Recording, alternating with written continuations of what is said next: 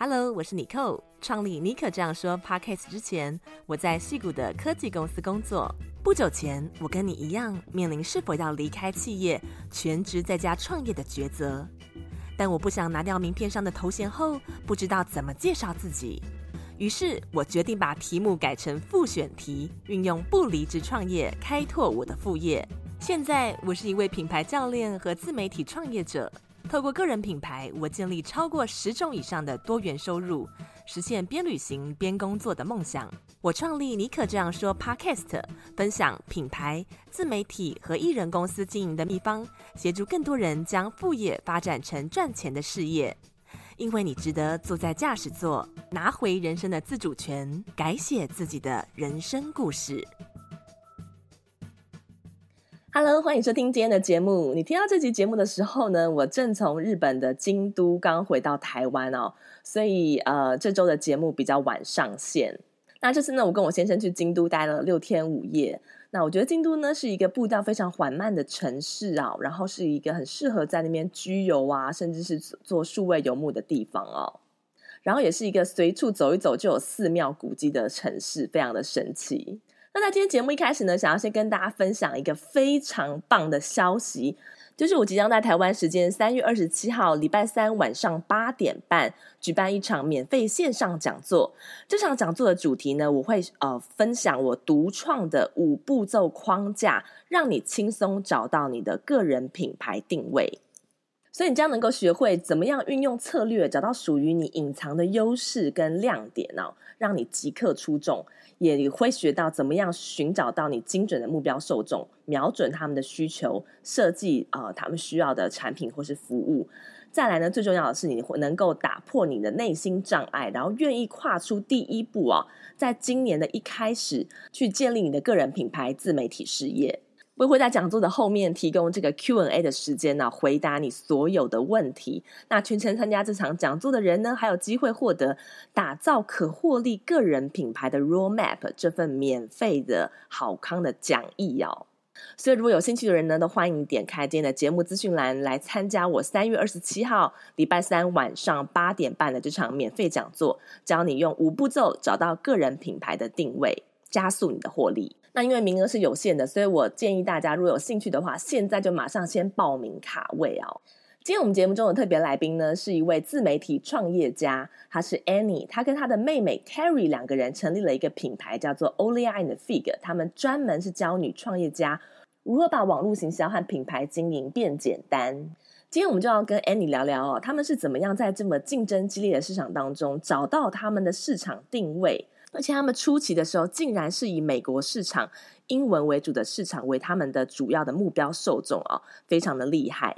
我们今天也会聊到另外一个重点，就是他们怎么样在设计最小可行产品之前呢、啊，运用一个 beta product 的方式，和他们的目标精准受众一起设计出，呃，这个目标受众有兴趣的产品或是服务啊。那我觉得这一套方法啊，非常的呃厉害，也是我第一次听到，所以呢，也特特别把今天的节目推荐给有兴趣打造你的最小可行产品的人。嗯、我觉得今天这一集的参考价值非常高，好，那我们在音乐过后就进入今天的专访。非常开心有机会可以访问 Annie，因为我跟 Annie 其实哦，我们两个都是住在戏谷哦，都是住在湾区，而且就我所知，他当初其实也是在呃一开始在戏谷这边嘛，大家就是可想而知，也是在科技公司工作，然后他也是工作到了一个阶段之后，后来自己出出来自行创业。那我就很想要先嗯、呃、先聊一下，把大家带回那个。时候，在你们那个时候还没有创业之前，为什么会在呃企业里面在矽谷工作？大家都觉得哎，人人称羡呐，很稳定的公司，为什么会想要呃离开企业，然后自己出来创业，然后跟妹妹一起创这个 Oli and Fig 这个牌子品牌？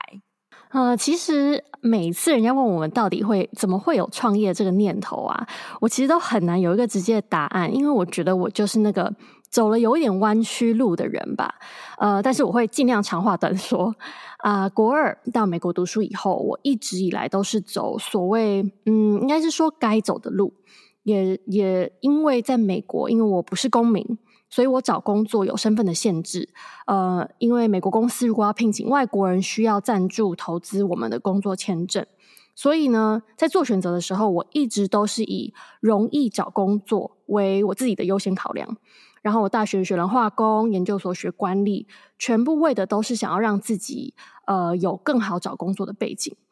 那我毕业以后在矽谷，就像刚刚 Nicole 说的，呃的科技公司找到工作，但是我老实说，一直真的都没有找到舒适圈。然后我在工作的时候，一直有一种戴着假面的感觉吧。那同时呢，我自己一直很喜欢时尚，所以我自己私底下会斜杠去接个人穿搭还有服装穿搭案子，但真的全部都是案子就是自己偷偷做。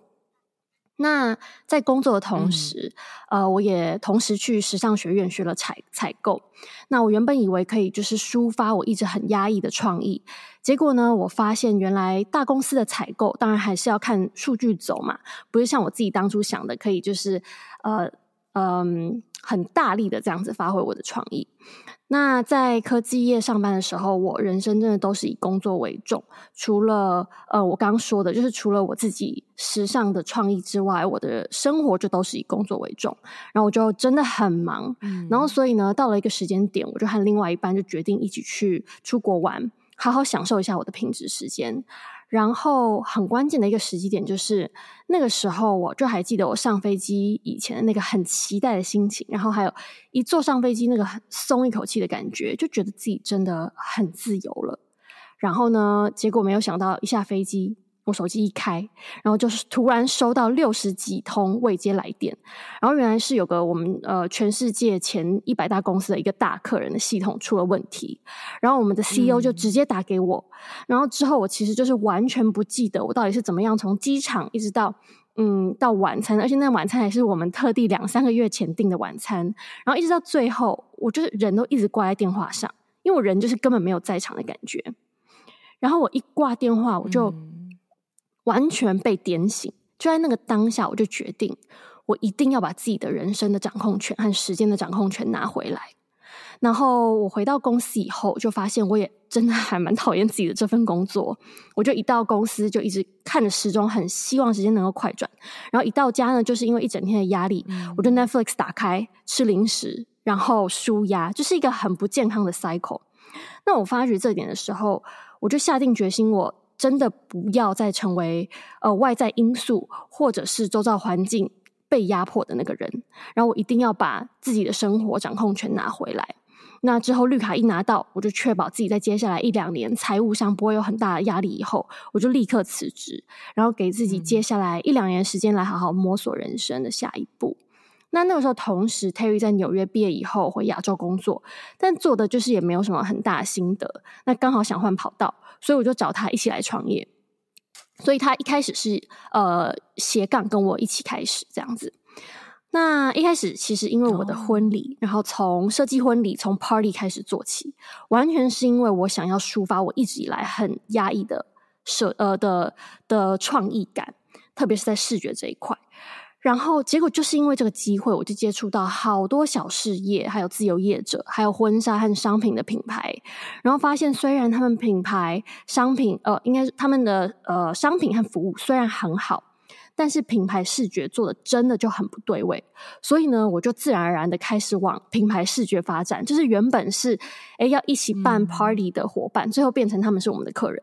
然后帮他们设计 brand photo，像呃品牌形象照啊和商业照这样子。那之后，因为这个圈子真的不大，应该是说他们很 close 很紧密，所以呢，满意的客户就是开始帮我们打口碑，这样子客户就一直来。那这个时候，其实我又发现，哎，这些品牌和事业少了行销策略，然后有再美的形象照，真的就是也没有用。那我们自己在视觉创意这块，其实我感觉也抒发够了啦。然后加上我和 Terry 之前的工作。真的很常需要做策略的思考，嗯、所以就觉得，呃，诶，这样的结合很不错。最后就 focus 在策略上，然后给客群更实质和彻底的成效。所以呢，应该是说，我们是用删除法和呃找寻机会的方式找到自己的路吧。我觉得我听了非常的有同感，尤其是你特别你讲说你在去呃出国旅行。原本以为是以这是一一段呃期待很久的旅程，没想到 却被意外降临的这个工作，就是客户的这个 trouble 给整个把这个旅途都给破坏了，然后让你意识到，就是说你必须要把你生活的掌控权给拿回来。我那个时候也是有这种感觉，就是说我觉得一直在为别人工作，然后好像呃常常会有一种身不由己的感觉，就是自己的创意啊想法其实没有办法真正的发挥，因为你必须要跟着组织组织的一些决定走。哦然后好像就像是一个那个就是仓鼠一样，每天在那边很辛勤的工作，但是也不知道是为了什么哦。对，好，就是为别人陪嫁。所以你刚刚讲那段，我真的很有感。好，那我有注意到，就是你们、嗯、你们的 business 蛮特别的一块哦，就你们直接在网站啊，还有很多你们呃露出的地方都写说，你们的是想要协助女创业家。哦，然后帮他们把网络行销品牌变简单。哦，为什么你们会 focus 在呃要协助女创业家呢？是呃有什么样的起心动念吗？对，因为嗯，其实就是有不同的 angle 吧，有不同的原因。因为我们的背景，当然就是像我刚刚讲的，嗯，除了有工跟商以外，我们的强项真的很多是视觉和设计。那我们也知道，女性一般来说，相对于男性，会比较被品牌视觉和感觉吸引，或有故事性的品牌吸引。那这样子的 focus，这样子的定位，呃，在 business 上面，在事业和品牌上，就能够更让我们找到和我们同温层的人。但是也有另外很个人的原因，就是因为之前在戏谷新创公司上班的时候，呃，我们的公司就是很 typical 的，蛮制式的，人家想象中戏谷的新创公司。呃，就是文化上其实也不是很稳定，没有做的像大公司的嗯，嗯这么的有制度吧，所以其实常有很不好的男女不平等的待遇，还有经验。那或者是说老板，或者是嗯，甚至很上阶层的主管，会说对女员工很失礼、很不专业的话。那感觉身边有很多好朋友也因为受到不平等的待遇，所以离职。那我自己也是经过很长一段时间，才真的取得老板的信任，才呃开始迁升。那我很幸运的，我应该真的要说是很幸运的存活下来。那呃还有加上呃离职创业开始的经验。我个人也很常遇到这种因为是女性对生活的热情不被尊重的情况，然后尤其是我记得那个时候很清楚，我到现在就是 还记忆犹新吧。尤其是那时候回台湾，然后在圆桌呃聚餐的场合，每次长辈听到我跟 Terry 两个女生要创业，嗯，不但连关心都没有，他们就会马上转移话题，问起我坐我旁边男生的工作。那其实不问我们工作也是没有关系，但是当你问起来的那个。那个转换的点就是真的还蛮尴尬，而且很常发生，就是完全没有想要至少意思意思问一下提一下这样子的意思都没有。嗯，那虽然我们已经不会对这种情况大惊小怪，因为我们真的很常见到，但不免真的觉得这个态度差别太大了。然后还有另一次，我跟长辈们还有他们的朋友去吃饭，然后有位长辈才刚听到说我才辞职不久，然后当下还在创业摸索阶段。然后我也才刚提到说，哎，这次我一个人回台湾是为了出差，然后马上就是说，哎，结婚很好哈，现在回来台湾放假哈。然后我那时候就是印象真的很深刻，因为我那时候刚好是在压力最大的时候。然后我那次回台湾行程也是排很满，好不容易抽个空出来跟长辈们吃饭。然后我那一年台湾和美国两边跑非常非常频繁，然后就心里就是觉得有点委屈，听了真的就是很不是滋味。那我们现在回想起来，就是真的很印象深刻。那之后，我当然自己也花了好一段时间，把这些负面的对话转换成工作上的动力，就这样一直走到现在。那一路这样走来，我真的遇到很多很棒、很认真，也真的很有想法的女创业者。那也跟我们一样，就是有有一种共好、一起成长的想法，嗯的其他的女创业者，而且和他们变成朋友，到现在还会一起成长，讨论世界上的关卡还有挑战。那。所以这也是为什么我们一直很想朝朝这个方向发展。那加上啦，在行销上面，我也发现，呃，我们自己身为女创业者的内心的纠结，还有我觉得个人的一些经验和故事，真的会引起我们很多女性受众的共鸣。然后他们就是会直接回信或私讯我们。那就连到这几年，因为我当新手妈妈，虽然说我已经创业几年了。但是因为当新手妈妈，嗯，我就是会分享一些，呃，一边创业然后又要带小孩，纠结的很多纠结的感觉，或者是像我的 mom guilt，就是一些罪恶感，然后都会让很多受众很有同感。所以就是在建立关系上面，就是会有很多的互动。嗯，选择和自己类似的人，呃，来服务，真的就是很有帮助。然后最后一点就是在行销这个产业啊，很多的行销人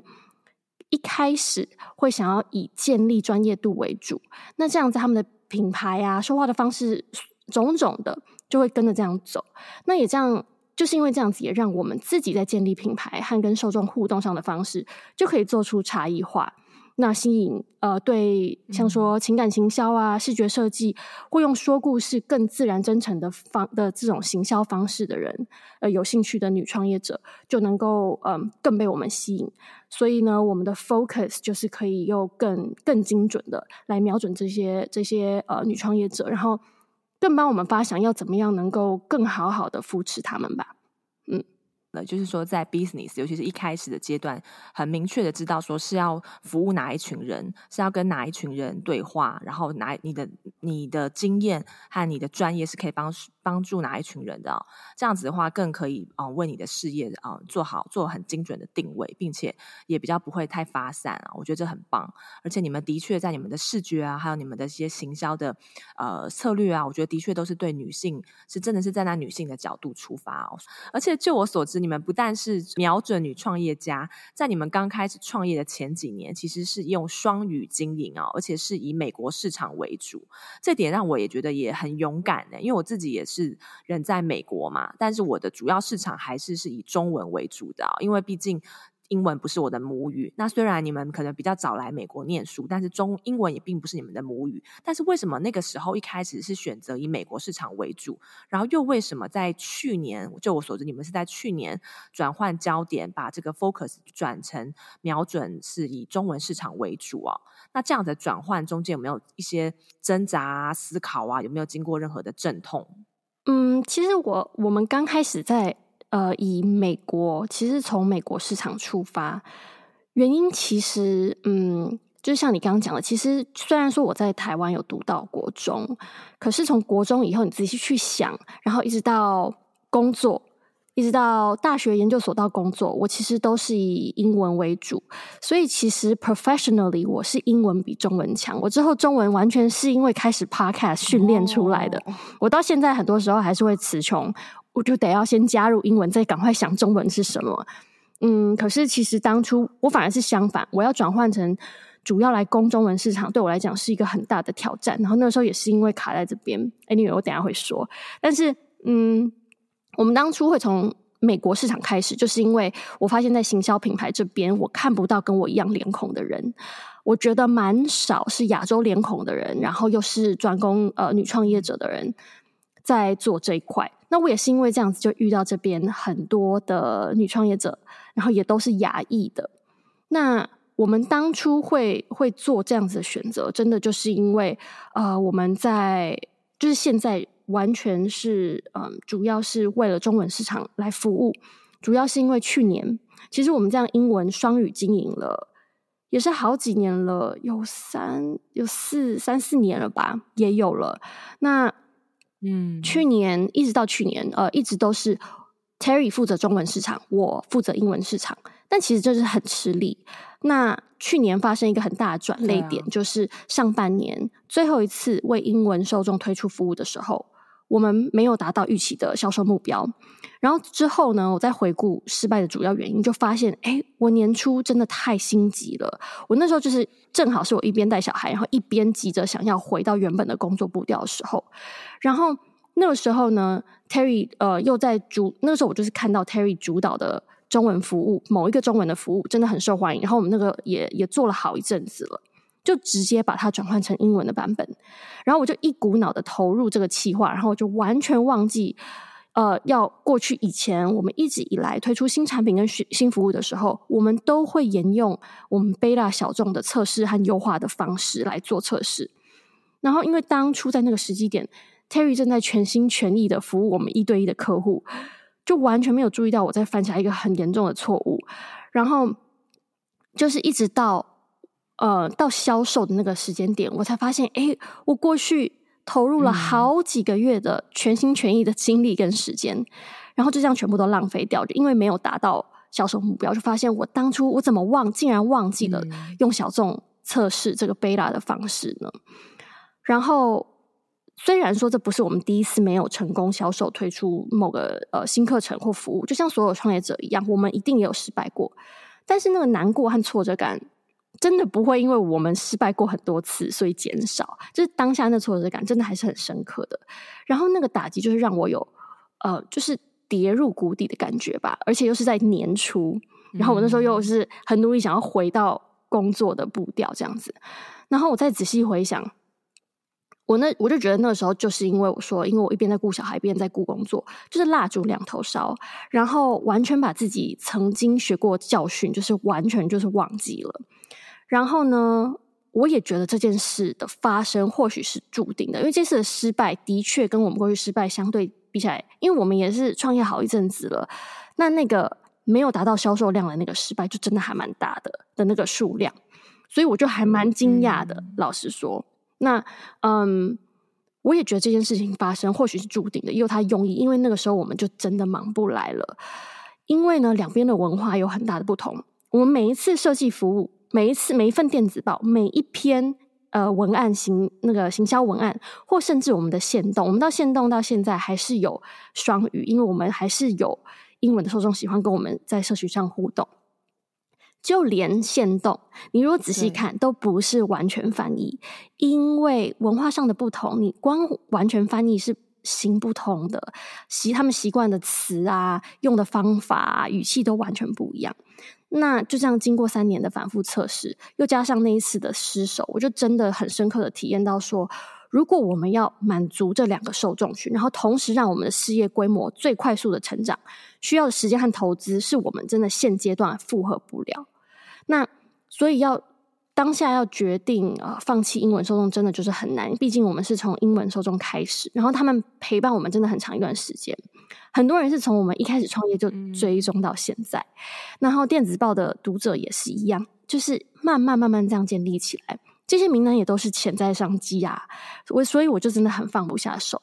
但是也因为这这群受众，就是嗯，应该是说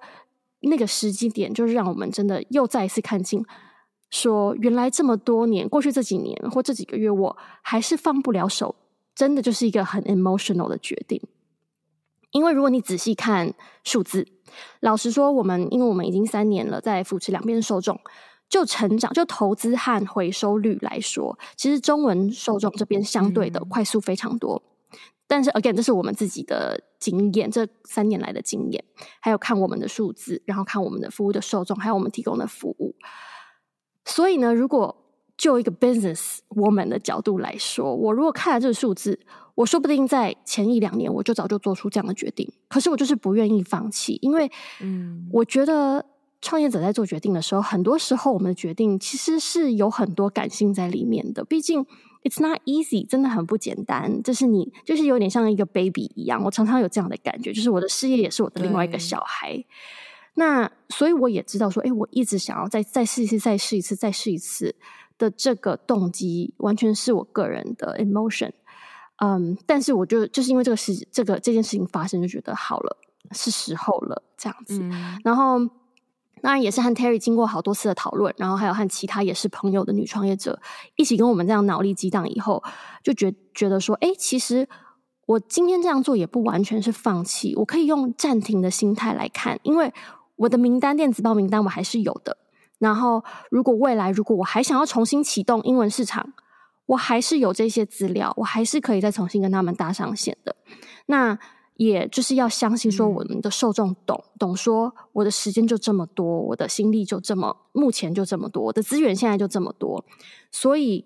要让我们呃能够以我们想要的速度去成长的话，我需要把心力放在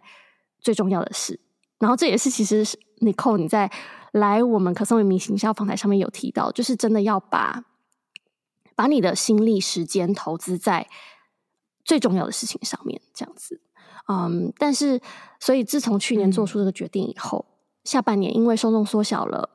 嗯，我跟 Terry 都能够好好的自己在自己的专长领域上面好好发挥，然后我们的品牌的曝光率和受众的互动率，其实就真的也是因为这样子，就在短短六个月就成长将近两倍。那我就觉得哇，这次的失败经验真的又是让我一次提醒说，每一次的失败，嗯，真的才有可能帮你开启更多的机会。然后我也是因为这样子，我真的才有开始有时间做受众已经敲完两年的 podcast，我们已经想超久的，可是我之前就是一直没有时间、没有精力做这件事情。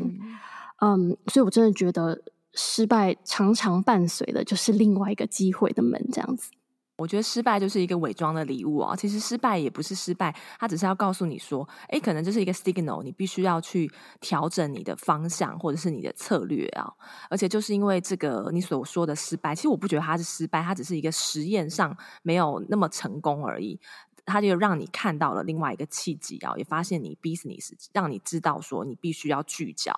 对。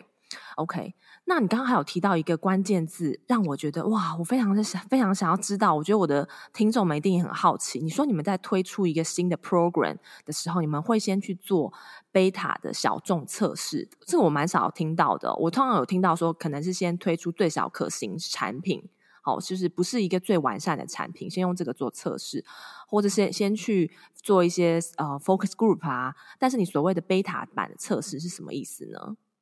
等于是说，我们会针对于我们电子报名单上面互动率最高，或者是曾经已经是客人的，呃的女创业者，然后我们会发私下的电子报，或者是针对他们的电子报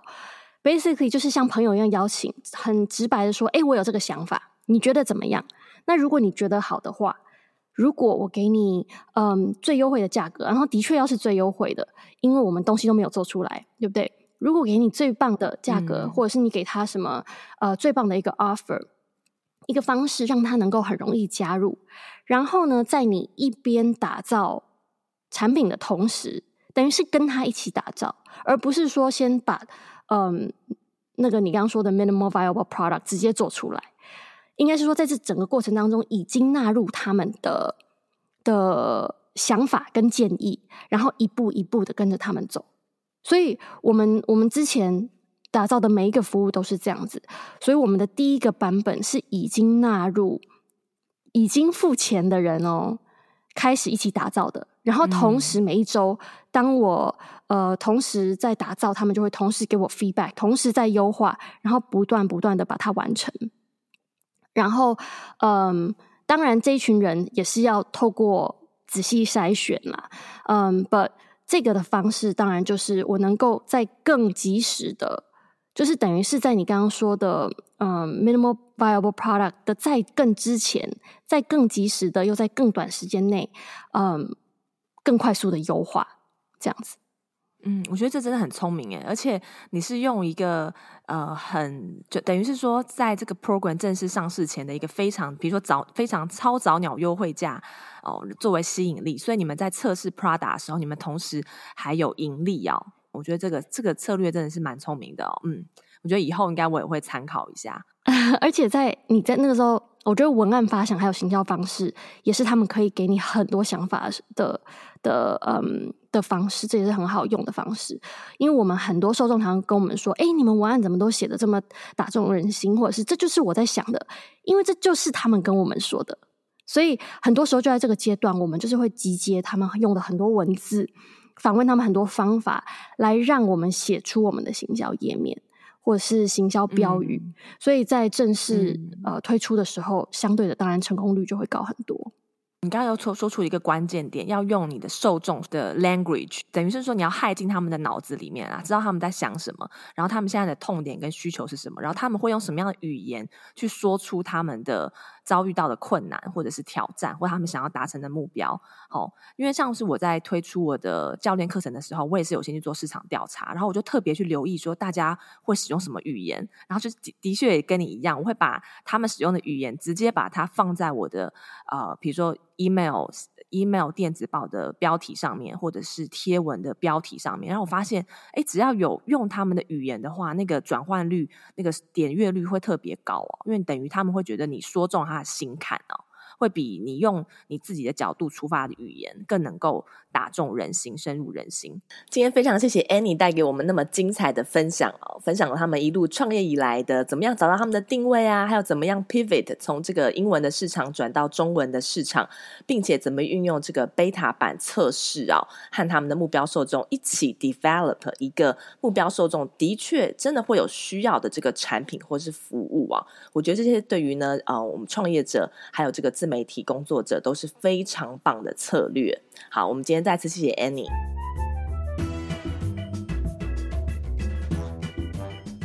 希望今天的节目呢，给你很多的灵感和动能啊，让你在你的创业之路上有了一些新的想法。如果你有什么问题或者想要跟我分享的，欢迎你私信到我的 IG 账号，我的 IG 信箱是 sjbonjour，也欢迎你可以截图这一集的封面分享到 IG 的限时动态，并且标记我，让我知道你有在收听这一集的节目，也可以让更多有需要的人发现收听到这一集的节目。那也不要忘了哦，呃，就是如果有兴趣参加这个，我在三月二十七号礼拜三。晚上八点半的免费限定讲座，就是如教大家如何运用五步骤轻松找到个人品牌定位的话，如果你现在在经营个人品牌自媒体上面遇到挑战，你不知道怎么样开始第一步，或者是呢你在经营上面一直遇到这个卡关，可能就是你的定位啊、目标受众抓的不准确，或是你想要重新 rebranding 的话，都非常欢迎你来参加我这场免费讲座。那因为是名额是有限的，所以如果有兴趣的话呢，现在就赶快报名，打开我们的节目资讯栏，希望在三月二十七号的讲座中见到你喽。好，那我们就下次再见喽，拜拜。